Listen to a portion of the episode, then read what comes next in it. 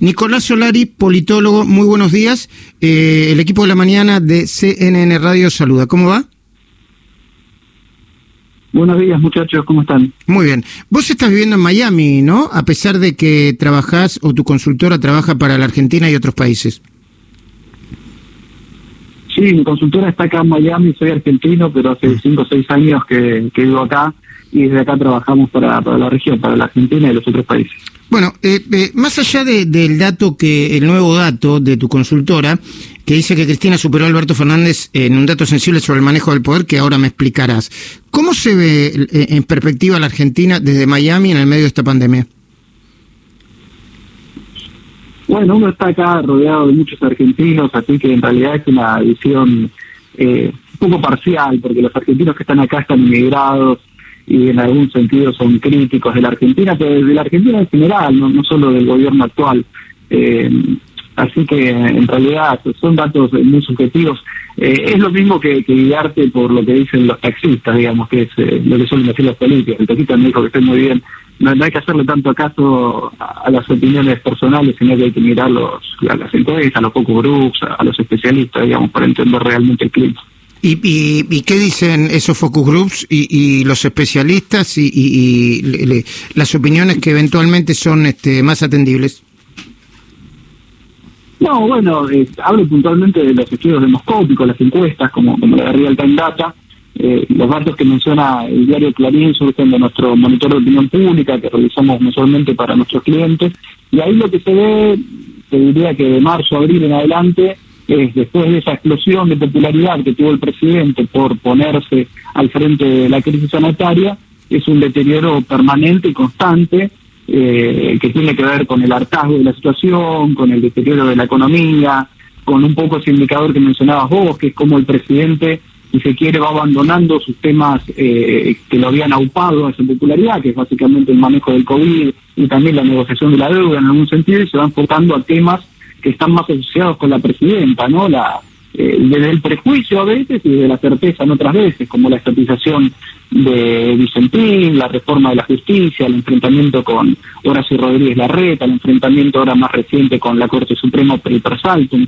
Entonces lo que vamos viendo es que todos los indicadores de apoyo presidencial se van deteriorando de una manera constante. En los últimos seis meses el presidente perdió 28 puntos de aprobación.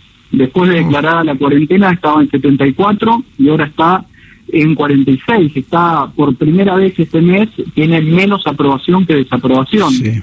Eh, y todos los indicadores van mostrando esto. Lo que perdió el presidente esencialmente es el apoyo blando, es decir, eh, aquella gente que no lo había votado en las elecciones del año pasado, pero que le había dado un, crédito, un voto de confianza por el manejo inicial de, la crisis, y todo ese capital político que el presidente había ganado, si se quiere, en un golpe hábil, pero también con un poco de suerte, lo perdió. Mm. Y hoy eh, el apoyo que tiene es prácticamente el mismo eh, que, lo votó, digamos, el año pasado, ¿no? Volvió a, a foja cero, volvió a, ah, la ah. base, al hueso duro, al votante peronista. En algunas encuestas aparece que ya hay desencantado, yo vi una encuesta eh, particularmente que me acordaba del número de, no recuerdo si era el 16 o el 18% de desencantados, incluso entre quienes lo habían votado. ¿En tus encuestas aparece?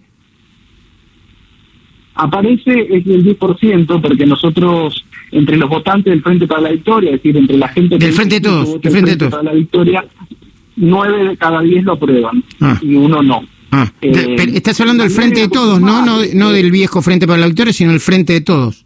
Sí. Mm. Sí, perdóname. Y después hay, hay, una cuestión más, eh, que es que en las encuestas esto suele pasar, a medida que la gente se va desencantando con un gobierno, también es menos la gente que reconoce haberlo votado, así que puede ser un poco más, porque puede ser que no todos los que votaron eh, al frente de todos eh, lo estén reconociendo en la encuesta. Así que es un 10% declarado. Podría ser un poquito más, como vos viste en alguna otra encuesta. Ok. Eh, ¿Cuál es ese famoso dato que dice que Cristina superó a Alberto Fernández en un dato sensible sobre el manejo de poder? ¿Qué dato? Nosotros tenemos un indicador que venimos preguntando de junio, eh, que tiene que ver y está relacionado con la autoridad presidencial. Y fundamentalmente es una pregunta muy directa que les hacemos a la gente. Dice, ¿quién cree que tiene la última palabra en los temas más importantes del gobierno? ¿Cristina Fernández de Kirchner o Alberto Fernández? Y en junio, eh, de cada 10 argentinos, alrededor de seis nos decían que era Alberto Fernández y tres que era Cristina Fernández de Kirchner. Decir, había eh, casi el doble de personas que pensaba que era Alberto quien tomaba las decisiones y no Cristina. Como veníamos conversando antes, ese, ese indicador se fue deteriorando muy paulatinamente a razón de cuatro o cinco puntos por mes a medida que el presidente iba tomando medidas que se asemejaban más en el, diario popular con, la, con la persona de Cristina. Y ahora, eh, en la medición que acabamos de terminar, la medición de este mes, por primera vez eh, la, la gente cree apenas un puntito más, 47%, 46%, pero que es la presidenta la que está tomando las decisiones en el gobierno nacional o la que tiene la última palabra en el tema decisorio. Y lo que muestra esto, además del dato duro, es eso, una un debilitamiento de la autoridad del presidente ante la opinión pública, ¿no es cierto? eh, tengo una pregunta. ¿Hiciste ensayos o hipótesis, aunque falta casi un año para las elecciones de la PASO del año que viene, sobre cómo podría ser el mapa electoral? Tenemos algunos indicadores muy preliminares, como decís, falta mucho. Eh, de hecho, los indicadores electorales que tenemos no los publicamos porque los usamos para análisis interno, procesamiento y, ese tipo de cosas. Pero en principio lo que estamos viendo es que el, eh, oficialismo está a nivel nacional cerca de 40 puntos. Eh, es, un, es un número competitivo, hay que ver si sigue, está bajando, por supuesto, hay que ver hasta dónde baja, cuál es el piso. Pero una elección legislativa donde probablemente haya muchas fuerzas políticas compitiendo y no sea un mano a mano, no sea un bipartidismo, 40 puntos es bastante. También hay que ver si el oficialismo llega con este nivel de cohesión a, la elección del año que viene, ¿no? Falta mucho, falta casi un año, hay muchas tensiones en el oficialismo y uno no descartaría, me parece que, sería una necesidad descartar que el oficialismo vaya con varios frentes. Eh, Nicolás Solari, eh, eh, de nuevo, estamos hablando con Nicolás Solari, politólogo, titular o accionista, supongo, Real Time Data, es una consultora de política, supongo que también económica encuestas. Te una última pregunta. ¿Cómo, es, ¿Cómo se está viviendo la pandemia del COVID en Miami? Mira, en Miami se vive se vive de una manera distinta en Buenos Aires. Yo hablo mucho con, mis amigos, con familia, con mis clientes en Buenos Aires. Acá la gran diferencia es que el acento de la prevención está muy puesto en la gente. Es decir, no hay tantas regulaciones, no hay tantas prohibiciones, no hay tantas normas. Hay muchas recomendaciones y hay gente que las sigue y hay gente que no las sigue. Eh, hay un sistema de testeo eh, de COVID excelente, rapidísimo, que yo lo usé hace un par de semanas. Te anotás por internet, eh, tenés un turno a las dos, tres horas, vas al estadio de béisbol acá de Miami, nunca te bajás del auto, es como como cuando vas a McDonald's con el auto, en una ventanita te ponen el hisopo, en la otra te toman el, mail y a las dos horas te llega un mail diciendo si sos positivo, son negativos. Es decir, cualquiera se puede testear todas las veces que quiera y de forma muy, muy rápida y después la prevención. Lo pagás, ¿no? Perdón, perdón. lo, eh, lo, pagás el testeo ese, ¿no? Sí. No, por supuesto que no, es gratis. Ah.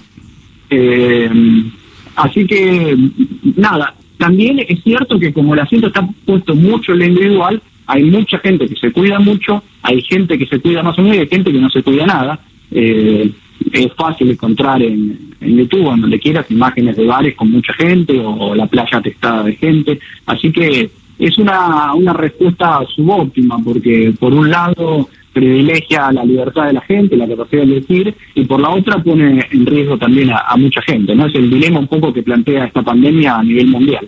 ¿Y la gente está interesada o movilizada por las elecciones presidenciales de noviembre? Está movilizada, eh, este estado es clave, eh, vos sabés que la, elección de los Estados Unidos, por la elección directa que hay del presidente, lo que es el colegio electoral, se termina definiendo en algunos estados claves, lo que se llaman los swing states. Florida es el swing state más importante de Estados Unidos porque tiene 29 electores, es decir, es el más grande. Eh, si Trump gana aquí, tiene un camino a la Casa Blanca. Si Trump pierde acá, es probable que no logre la reelección. Así que los candidatos están bastante enfocados acá. Trump ya vino varias veces, hoy viene de vuelta, está haciendo mucha campaña. Eh, la campaña de Biden está un poquito más flojita acá, tiene que mejorar en estas últimas semanas porque si no se puede llevar una sorpresa desagradable. El voto de los latinos en, en la Florida, sobre todo en el sur de la Florida, es muy importante. Acá hay muchos cubanos, muchos venezolanos que tienen simpatías eh, por el candidato republicano porque tiene una posición mucho más dura con Chávez y con el régimen castrista Entonces, este es un Estado que define todo y donde el voto latino, que es importante, tiene simpatías hacia los republicanos, no como en el resto del país, donde el voto latino suele ser más demócrata. Entonces, es un escenario que las encuestas están mostrando muy equilibrado dentro de los márgenes de error y me parece que toda la, toda la definición de la elección estadounidense va a pasar acá en la Florida. Así que estas tres semanitas que vienen acá son cruciales, con mucha mucha campaña en español, mucho campañas Get Out the Boat, se llaman acá, que son parecidos a los timbreos que había en la Argentina, que llegó también a la Argentina, aquí se hace mucho esto, el voto como vos sabés es opcional, así que no solo hay que convencer a los votantes que voten por un candidato a otro, sino que antes hay que convencerlos eh, para que vayan a votar, eh, y después, no, lo quiero hacer muy larga, pero también hay un tema muy importante, que es que eh, el mecanismo de voto aquí permite el voto por correo o el voto en días anticipados, y eso es muy importante porque hay mucha gente asustada por el COVID que no quiere hacer las largas colas el día de la votación, entonces que va a elegir votar por correo votar anticipadamente, y esos votos en general favorecen mucho al candidato demócrata, entonces, si no hay un conteo correcto y rápido de los votos por correo, puede haber muchos problemas para definir quién ganó el Estado. Algo parecido a lo que ganó en, lo que pasó en el año 2000, eh, cuando cuando la Florida se definió por unas centenas de votos y terminó la Corte Suprema ese tema. Así que podría pasar eso también este año. Gracias, Nicolás Solari. No, gracias a vos, Luis. Abrazo.